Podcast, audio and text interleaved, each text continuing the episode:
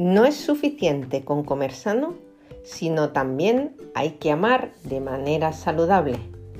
Amar sano, un espacio para hablar de relaciones, amor, salud y psicología, donde en cada episodio te daré mis propias recetas.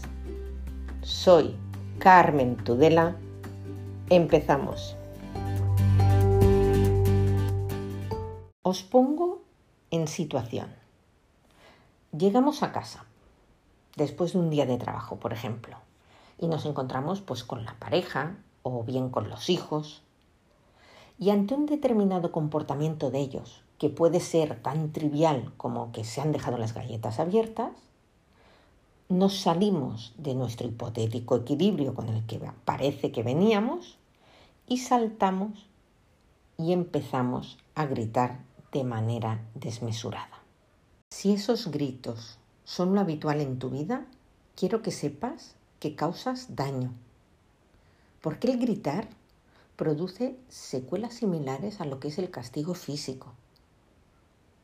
En el caso de los niños, tienden a desarrollar una baja autoestima porque han pasado miedo, porque les produce estrés el que les gritemos. Pero ese daño lo puedes evitar. Y lo podrías evitar desde ya poniéndote manos a la obra. No vale con que pidas perdón a la otra persona. El mayor perdón está en cambiar ese comportamiento y en aprender a aplicar estrategias, sobre todo de autocontrol. Puedes empezar primero por reconocer que gritar es perder el control. Absolutamente. Segundo, párate antes de gritar. Respira cinco veces, porque con ello llegará la calma. Y luego reflexiona. Tres, identifica qué sientes cuando esa persona se comporta así. Intenta conectar con alguna situación de tu pasado en la que te hayas sentido igual.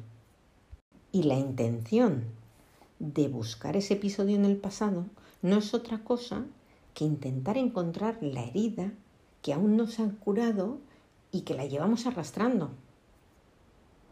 También te digo que no siempre que gritemos podemos conectar con un episodio del pasado en el que encontremos que hay una herida. No, no, no todos los gritos, pero uno ya sabe. Uno sabe cuál es ese grito que se repite o esa situación que ha gritado desmesuradamente y que podría haber evitado. A esa me refiero porque gritos en este mundo de locos que vamos rápido y que creemos que gritando llegamos antes a los sitios, pues ese difícilmente te va a conectar. Ese es producto del estrés, del correr, etc. Y mi receta es, no grites, no busques excusas para seguir haciéndolo, porque no hagas lo que no te gusta que te hagan o te han hecho a ti.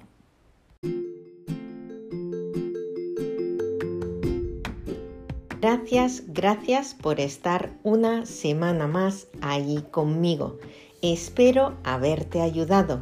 Si te ha gustado, te recomiendo que te suscribas a mi podcast Amar Sano de Carmen Tudela en cualquiera de los canales que se está reproduciendo. Spotify, Evox, Breaker, Pocket Cast, Radio Public y Apple Podcast.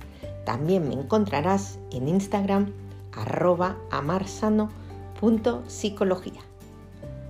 Ha sido un placer acompañarte una vez más.